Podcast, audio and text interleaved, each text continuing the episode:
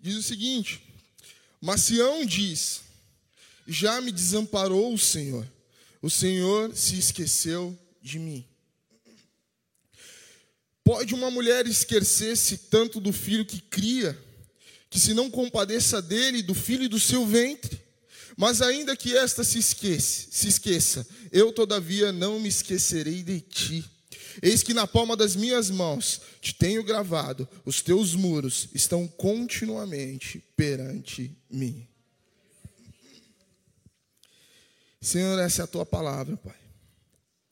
Eu te peço essa noite, usa a minha vida, que eu possa ser um instrumento nas tuas mãos. E que a tua igreja, no nome de Jesus, seja impactada pelo teu Espírito Santo, seja impactada pela tua palavra, Pai. Assim como o Senhor já vem tratando o meu coração. No nome de Jesus eu te peço. E a igreja concorda comigo dizendo amém? É um versículo, ou melhor, são versículos que não precisam de nenhuma explicação. Israel está passando por um momento de dificuldade, por um momento de angústia. E é muito comum que quando nós estamos passando por algum tipo de problema, a gente sinta-se só. O primeiro sentimento que toma conta do nosso peito, que toma conta do nosso coração, da nossa mente, é o sentimento de solidão.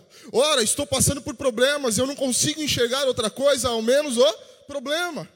Logo, o que vem à nossa mente é: Deus me deixou só.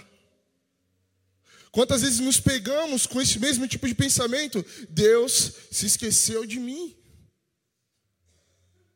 Esse foi o primeiro versículo que nós lemos, e o momento que Israel passava era disso, de problema, de dificuldade. E aí Deus vem e traz a resposta que eu acredito que o povo não esperava ouvir. Ele faz uma comparação linda, maravilhosa e sobrenatural. Porque quando nós analisamos o ser humano racional do jeito que é, mesmo com os seus defeitos e limitações, a gente vê que muitas vezes a mãe ela não consegue se desvencilhar do filho. Ela sempre está ali para dar suporte, para ajudar, para orientar. E a Bíblia ela vai um pouco mais longe, Deus vai um pouco mais longe com a sua resposta. Porque ele fala assim: por acaso pode uma mãe que esteja criando o teu filho se esquecer deste que estava no teu ventre? Em algumas outras versões de Bíblia, nós encontramos a palavra amamentar. Então fica assim: por acaso pode uma mãe que está amamentando se esquecer do teu filho? Que comparação! E aí depois ele vem e continua com a resposta falando: ainda que essa se esqueça, eu não me esquecerei de vós, porque eu tenho o teu nome gravado na palma das minhas mãos. Consegui entender?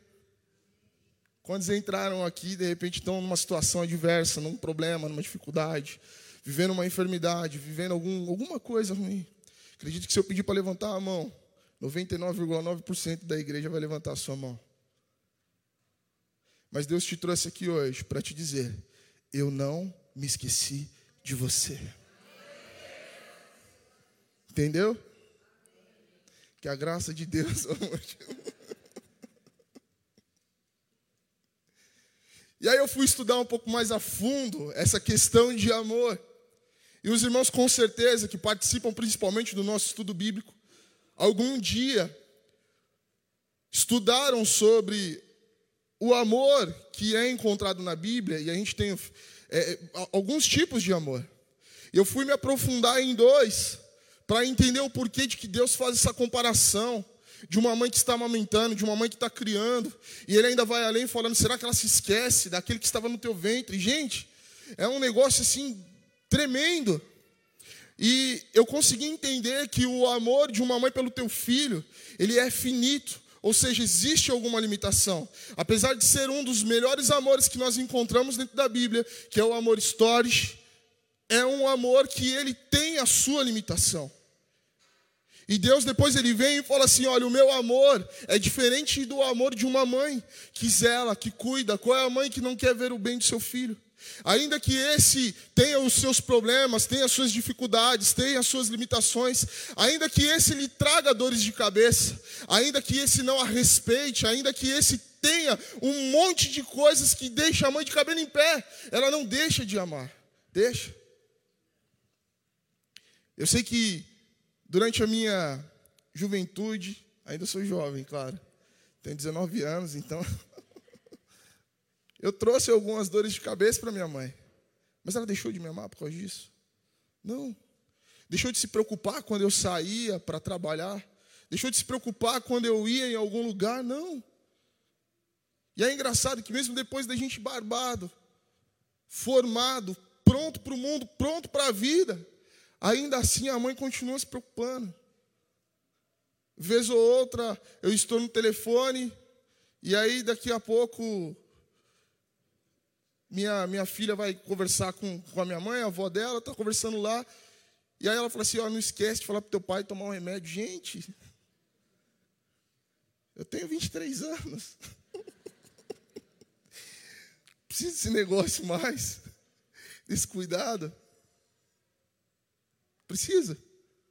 Estou pronto. Mas ainda assim ela zela, porque carregou dentro do teu ventre. Porque Deus não faz a comparação com o pai, porque o pai ele tem outras responsabilidades.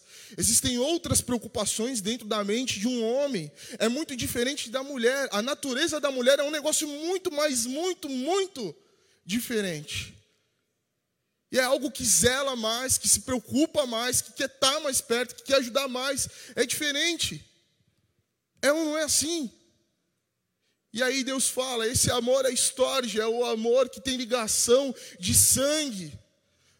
É um amor finito por conta das suas limitações, porque vez ou outra a gente liga a TV, a gente liga o rádio, e o que a gente ouve é que uma mãe abandonou o filho num lixo.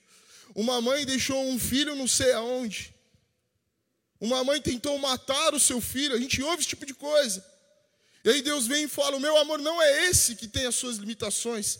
O meu amor não é esse que tem medo e suas vaidades. O meu amor é diferente porque eu amo de uma forma totalmente incondicional. Por isso o meu amor não se compara com os outros. Não é estorge, não é eros. O meu amor ele é ágape.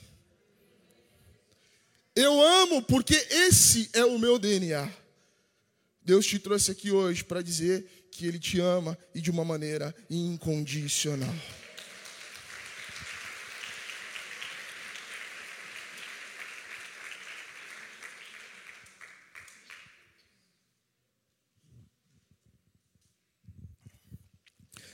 Tudo bem, pastor. Entendi. Deus me ama. Mas que ele se esqueceu de mim um pouquinho, se esqueceu. Porque se ele me amasse tanto assim, eu não estaria sofrendo o que eu estou sofrendo com meu marido. Porque se ele realmente me amasse, os meus filhos me respeitariam um pouquinho mais do que respeitam hoje. Porque se realmente ele me amasse, eu não ficaria tanto tempo desempregado. Porque se realmente ele me amasse, eu não teria que comer a mesma coisa todos os dias durante um período tão longo de tempo. Porque se realmente ele me amasse, eu teria outro sapato no lugar desse que eu estou usando, que está já com problemas. Ele se esqueceu de mim.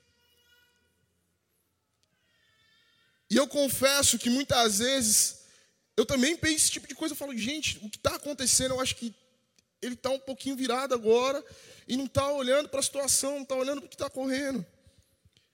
E aí eu continuei pesquisando e continuei me aprofundando na Bíblia, na palavra de Deus. Eu falei assim, Senhor, me mostra alguém que de repente teve essa situação transformada e que, sei lá, passou por alguma coisa nesse sentido, desse problema, alguma dificuldade parecida. Me mostra alguém. E aí Deus me levou lá no início da palavra dele. E ele me mostrou um povo sendo retirado da tua cidade, sendo levado a cativo para uma outra cidade. O povo de Jerusalém sendo arrancado e levado para Babilônia. E aí eu continuei lendo essa história e continuei passando à frente nessa história. Daqui a pouco ele falou que ali tinha um homem que era descendente dessas pessoas que haviam sido retiradas de Jerusalém.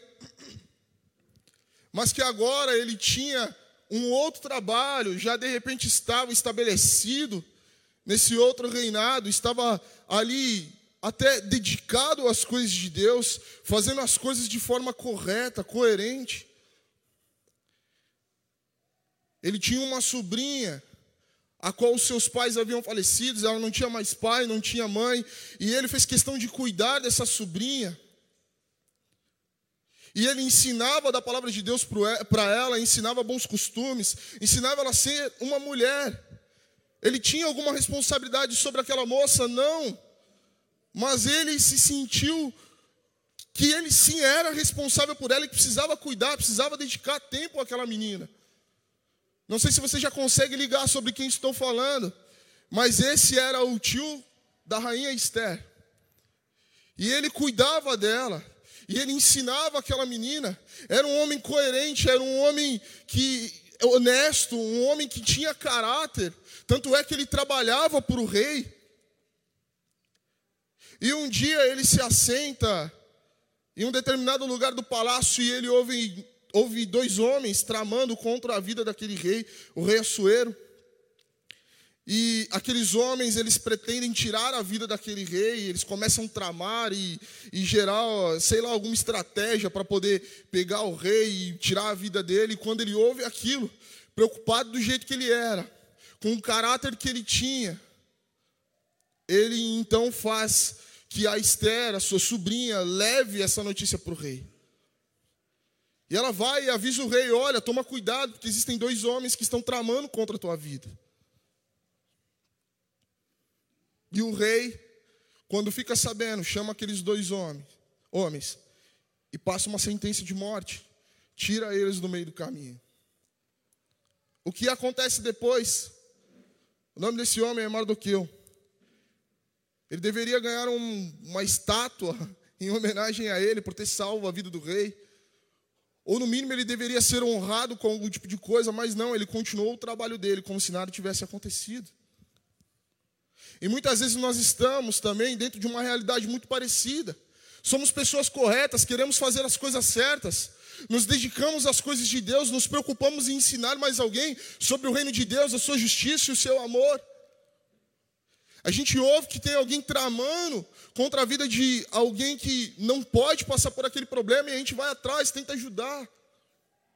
E faz alguma coisa para que a situação seja mudada. Mas passado o tempo, depois que Mardoqueu faz esse monte de coisa, um homem chamado Amã é promovido dentro do rei, do, do reinado, do reino. E esse homem, ele não tem nenhum tipo de afinidade com Mardoqueu. Eu fui entender um pouquinho, estudar um pouquinho para entender por que eles não tinham afinidade. E diz a palavra de Deus que a mãe ele era uma amalequita, Mardoqueu era um israelita. E os irmãos sabem que esse povo sempre foram inimigos.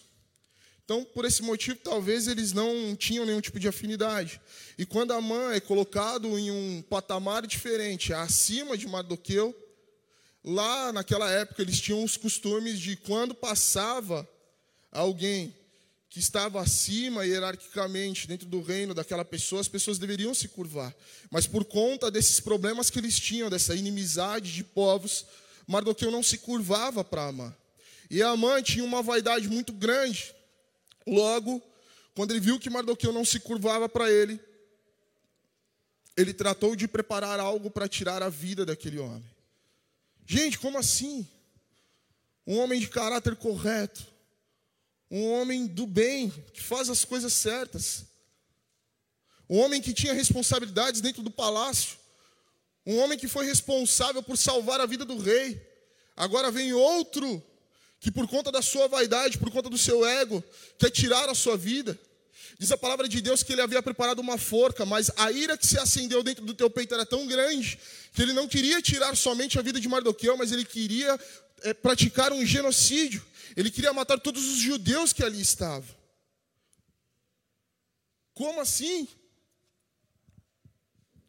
E muitas vezes estamos dentro da mesma situação.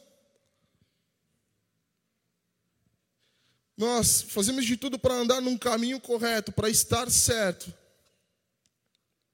praticamos a palavra de Deus, fazemos as coisas corretinhas, tudo bonitinho. E de repente vem alguém tramar contra a nossa vida porque a gente não está disposto a fazer algo que vai nos ferir muitas vezes, que vai trazer algum tipo de problema. Talvez você dentro do teu trabalho passe por alguma situação parecida. Teu chefe chegou para você esses dias e falou assim: "Olha, eu preciso que você faça algo ilegal para mim, para que a empresa dê certo em tal coisa". E você se recusa. Fala: "Olha, escolhe outra pessoa, porque eu não posso fazer esse tipo de coisa". Eu sou um cristão, eu sou um crente, eu não tenho como fazer uma coisa que não condiz com aquilo que eu aprendo dentro da igreja que eu preciso praticar. Não condiz com aquilo que Deus tem me ensinado, não condiz com o que Deus tem falado, me dado como ordem para eu fazer.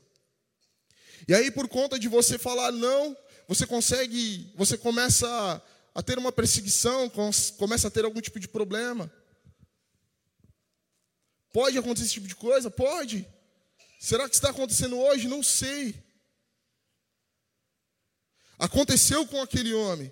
E talvez se eu estivesse no lugar dele e visse um homem tramando contra a minha vida, sabendo de tudo que eu já tinha feito, eu pensaria: poxa, eu acho que Deus se esqueceu de mim. Diz a palavra de Deus no livro de Esther, se não me falha a memória, a partir do capítulo, capítulo 2, capítulo 2 ou 3, quando Mardoqueu ele fica sabendo que a mãe está preparando algo contra a vida dele. Diz que ele havia preparado uma forca para enforcá-lo em praça pública e que ele estava a ponto de matar todos os judeus. Quando ele descobre aquilo, ele fica com medo e ele começa a clamar a Deus a ponto de rasgar as suas vestes, se enfiar num saco cheio de cinza. E todo o povo judeu que ali estava pratica a mesma coisa, com temor, com receio do que poderia acontecer com a vida deles. Mas o próximo capítulo ele era inevitável. E no capítulo 6 do livro de Esther, o rei resolve ler as crônicas que eram escritas sobre o teu reino, sobre a tua vida, sobre as coisas que aconteciam.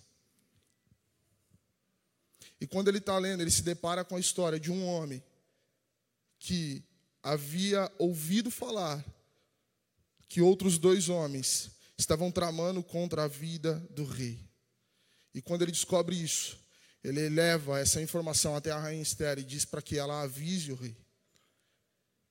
E quando o rei lê aquilo nas crônicas, ele faz uma pergunta: o que, que esse homem recebeu em troca de ter feito um ato tão heróico, heróico e tão bonito? E as pessoas que estão ali em volta do rei dizem: nada, não recebeu nada. A mãe estava no pátio do palácio, se preparando para chegar ao rei e pedir cabeça de Mardoqueu. A forca já estava pronta, a estratégia para matar todos os judeus já estava desenhada. E o rei Assuero pergunta para aqueles súditos que estão à sua volta: quem está aí no pátio? Quem está aqui no palácio? Eles falam: Amã. Então chame este homem. Amã sobe, pronto para fazer um pedido. E aí o rei lhe faz uma pergunta: Amã, o que, que deveria ser feito para um homem que o rei deseja honrar? Resposta de Amã, acreditando que seria ele este homem que seria honrado. Essa pessoa precisa ser conhecido por todos do seu reinado. Ela precisa montar num cavalo que o rei já montou. Ela precisa de uma capa que é do rei. Ela precisa de um símbolo real no seu corpo para que as pessoas saibam que ela foi honrada pelo rei. E alguém dizendo: aqui está o homem a qual o rei deseja honrar. E quando o Assuero ouve todas essas coisas, ele fala: Pois bem, seja feito assim com a vida de Mardoqueu. Estava tudo pronto. A cova estava cavada para ele morrer. Tudo certo. E Deus se lembra dele e fala assim: não é somente uma lembrança, mas é algo diferente, porque eu vou honrar também a tua vida. Eu não sei que tipo de aflição e de problema você está passando hoje. Mas se na tua cabeça, por algum motivo, passou a seguinte frase: Deus se esqueceu de mim, e eu tenho feito tudo certo, e Deus se esqueceu de mim, eu tenho ido à igreja, e Deus se esqueceu de mim, eu tenho praticado a palavra do Senhor, mas Deus se esqueceu de mim. Deus manda te dizer: ainda que tentem contra a tua vida, ainda que Satanás tenha preparado uma sentença de morte para você, eu não me esqueci de você e ainda irei te honrar. Aleluia.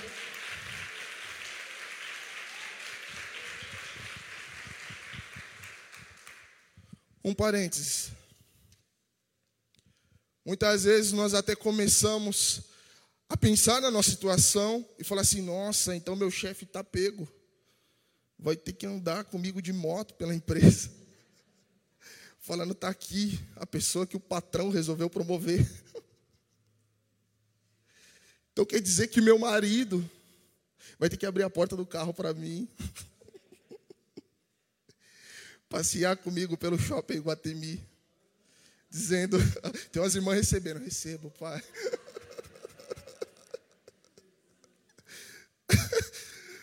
Passear comigo pelo shopping Guatemi.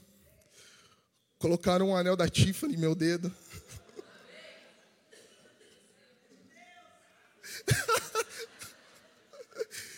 Falar aqui está a mulher mais linda e maravilhosa de todo este mundo. Ah, pastor, mas bem que seria legal, porque meu marido não presta. Olha, imagina ele fazendo isso, que legal. Meu patrão, nossa, me persegue. Gente, olha, um homem terrível. Minha supervisora, nossa, olha. Uma mulher assim, terrível, terrível. Não me quer por perto e ela vai ter que me engolir. Deixa eu te falar uma coisa.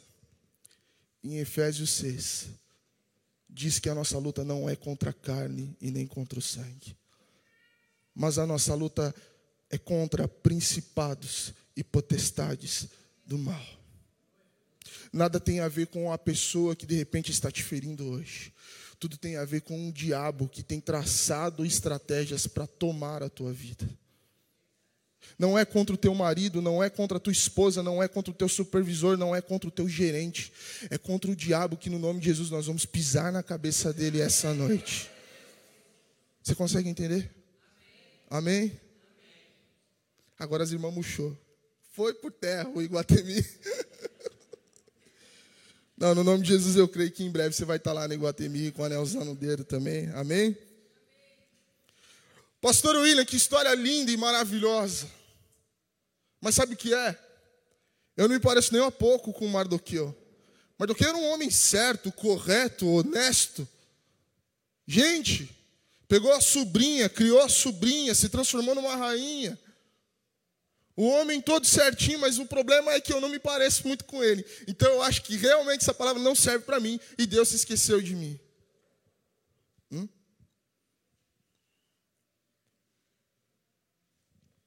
Vou provar para você que não. Em Josué está escrito a história de uma mulher chamada Raabe. Uma prostituta. Que quando viu que dentro da sua cidade, Jericó, tinham dois homens, vendo o que tinha naquela terra, espias enviados por Josué, e ela fica sabendo que o rei tinha mandado soldados para arrancar a cabeça daqueles dois homens. Ela os esconde dentro da tua casa. E quando os soldados batem à tua porta e fala: "Manda aqui os dois homens que estão aí dentro". Ela fala: "Não tem ninguém aqui". Ela dispersa os soldados. Os soldados vão embora. Então ela manda embora aqueles homens, mas antes disso, ela diz para ele o seguinte: "Não se esqueça da minha vida e da vida da minha família". Uma mulher pecadora, com problemas, com dificuldades, uma mulher que a sociedade deixava jogada de canto por conta daquilo que ela praticava. Ainda assim, quando ela guardou a vida daqueles dois homens, Deus se lembrou dela e de toda a tua família. Jericó foi destruído, Jericó foi arruinado, não sobrou pedra sobre pedra, mas Deus guardou a vida de Raabe e de toda a sua família.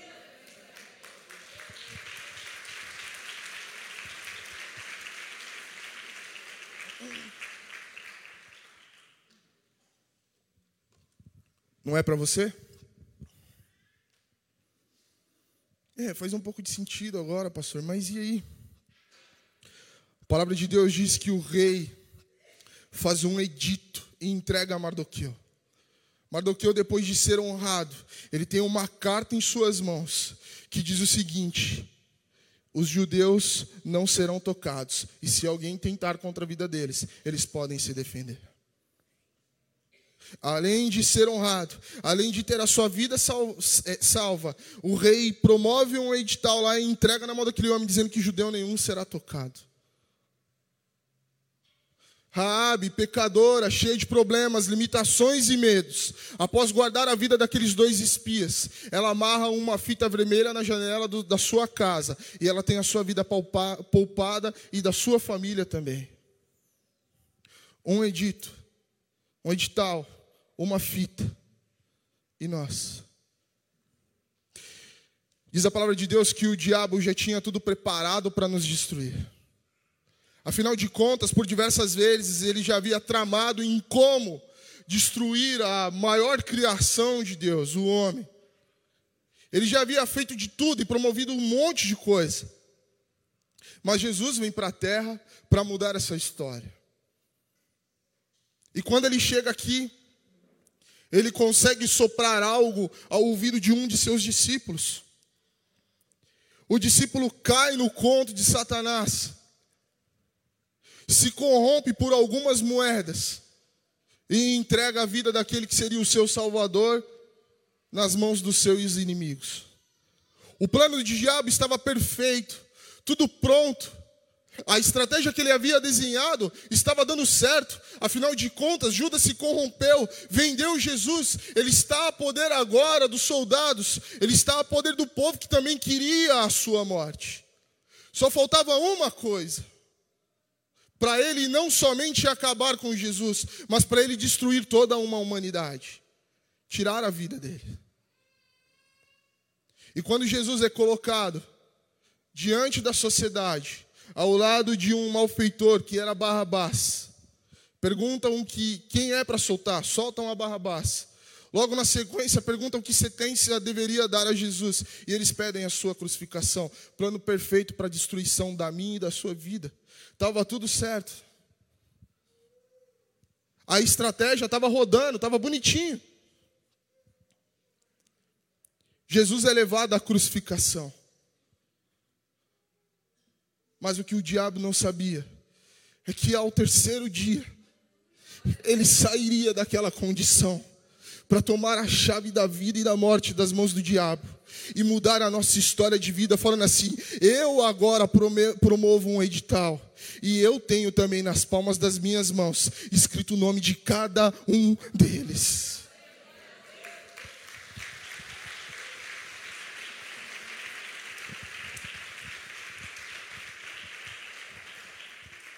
Deus não se esqueceu de você.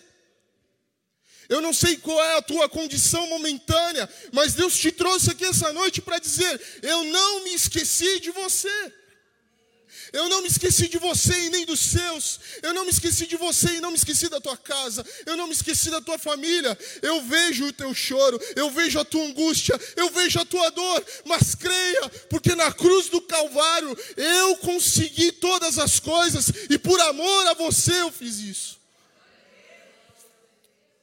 Lá atrás, um homem, depois de ter a tua vida salva, foi honrado, foi promovido dentro do reino. Raabe, a Bíblia não diz muita coisa sobre elas, mas teve tua vida poupada e provavelmente viveu durante muitos anos com aqueles homens ali. E hoje, por conta da cruz do Calvário, nós estamos aqui podendo adorar e exaltar aquele que é digno de toda honra, toda glória, todo louvor e toda adoração. Está com problema hoje, está com dificuldade hoje? Ele tem poupado a tua vida. Ele tem guardado a tua vida. Pastor William, mas a minha casa, a minha condição, o meu trabalho, é Ele quem tem te sustentado até o dia de hoje. Pastor William, mas os obstáculos que eu tenho, o deserto que eu estou caminhando, deixa eu te falar uma coisa: deserto não é lugar de moradia, é um caminho para se chegar ao milagre, é um caminho para se chegar à vitória, é um caminho para entrar na terra prometida. Aleluia.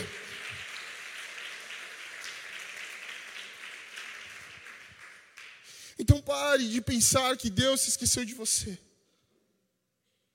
Porque Ele não se esqueceu. Você compreende isso?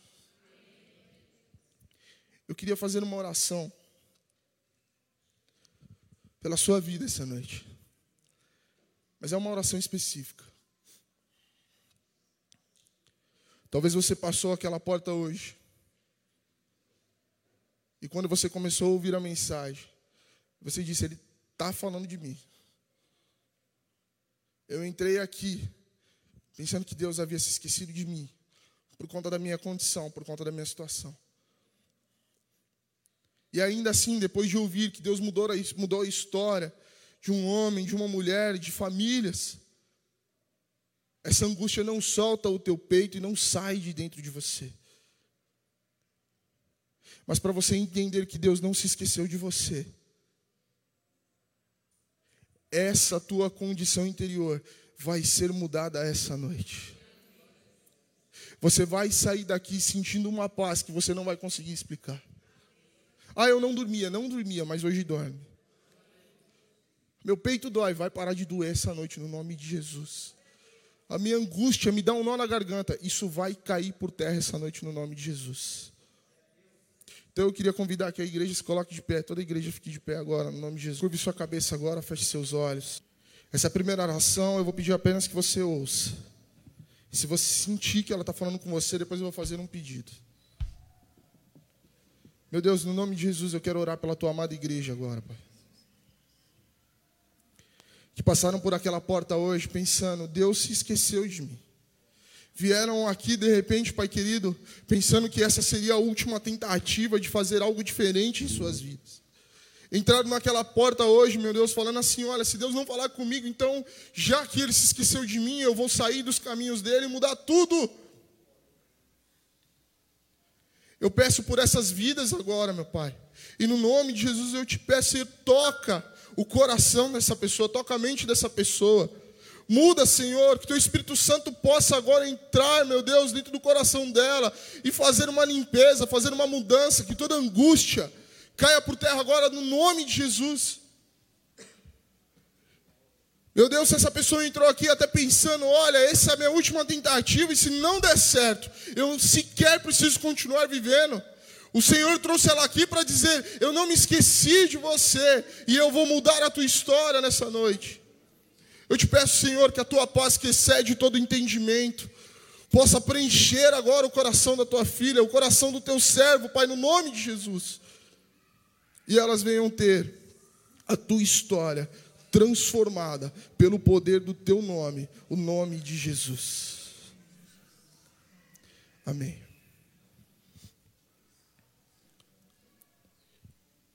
Quem ouvindo essa oração pensou assim, poxa, é, era comigo isso. Levanta sua mão no teu lugar aí, no nome de Jesus. Eu vou te pedir uma gentileza, vem aqui à frente que eu quero orar mais uma vez pela tua vida. Você que levantou a mão. Eu vou pedir a ajuda dos pastores no nome de Jesus. Mas Deus te trouxe aqui essa noite para mudar a tua história de vida. E o melhor, haverá consequências. A sua família será alcançada por esse amor também, no nome de Jesus. Eu vou pedir que os pastores orem agora pela vida desses irmãos que estão aqui à frente. Aleluia! Aleluia! A Ele a glória, a Ele o louvor, a Ele a adoração, a Ele a glória, a Ele o louvor, a Ele a adoração. Obrigado, Deus, por este amor. Obrigado, Jesus, pelo sacrifício na cruz do Calvário. Obrigado, Senhor. Obrigado, Senhor.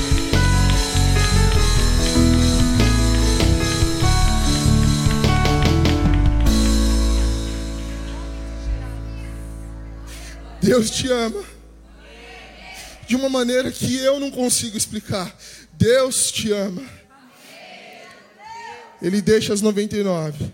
Fala para essa pessoa que está do teu lado, só para te encontrar. Deus abençoe sua vida no nome de Jesus.